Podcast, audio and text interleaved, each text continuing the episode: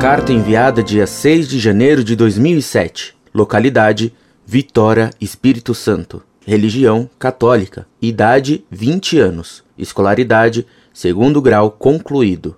Profissão: auxiliar de escritório. Salve Maria, caros amigos da Monfort.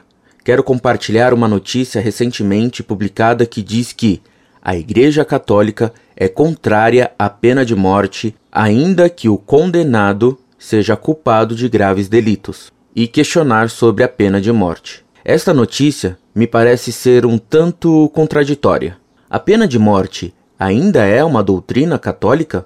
Pois não é o que a notícia diz. Se a for, diga em quais casos se utilizaria, ou melhor, como seria aplicada. O que, que vocês acham do caso de Saddam Hussein?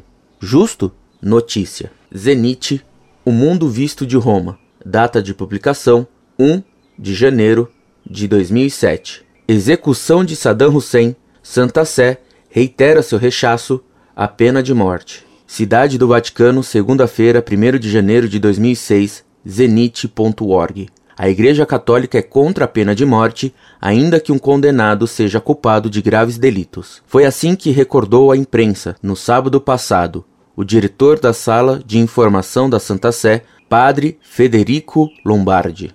Nesse dia, o ex-presidente do Iraque, Saddam Hussein, morreu enforcado na sede dos serviços militares iraquianos, no bairro Guadumia, em Bagdá. Uma execução capital é sempre uma notícia trágica, motivo de tristeza, ainda que se trata de uma pessoa que é culpada de graves delitos, expressa a declaração do padre Lombardi. A postura da Igreja Católica contraria a pena de morte. Foi sublinhada várias vezes. Matar o culpado não é o caminho para reconstruir a justiça e reconciliar a sociedade. Inclusive, existe o risco de que, ao contrário, se alimente o espírito de vingança e se semeie nova violência, acrescenta. Neste tempo obscuro da vida do povo iraquiano, não se pode senão desejar que todos os responsáveis realizem verdadeiramente todo o esforço para que, em uma situação dramática, se abram finalmente espirais de reconciliação e de paz. Concluiu.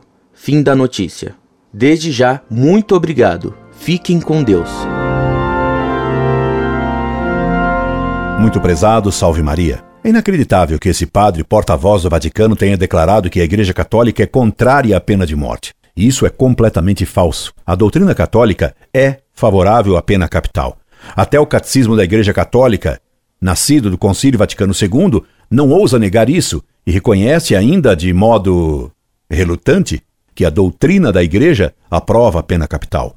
Preservar o bem comum da sociedade exige que o agressor se prive das possibilidades de prejudicar a outrem. A este título, o ensinamento tradicional da Igreja reconheceu como fundamentado o direito e o dever da legítima autoridade pública de infligir penas proporcionadas à gravidade dos delitos, sem excluir, em casos de extrema gravidade, a pena de morte.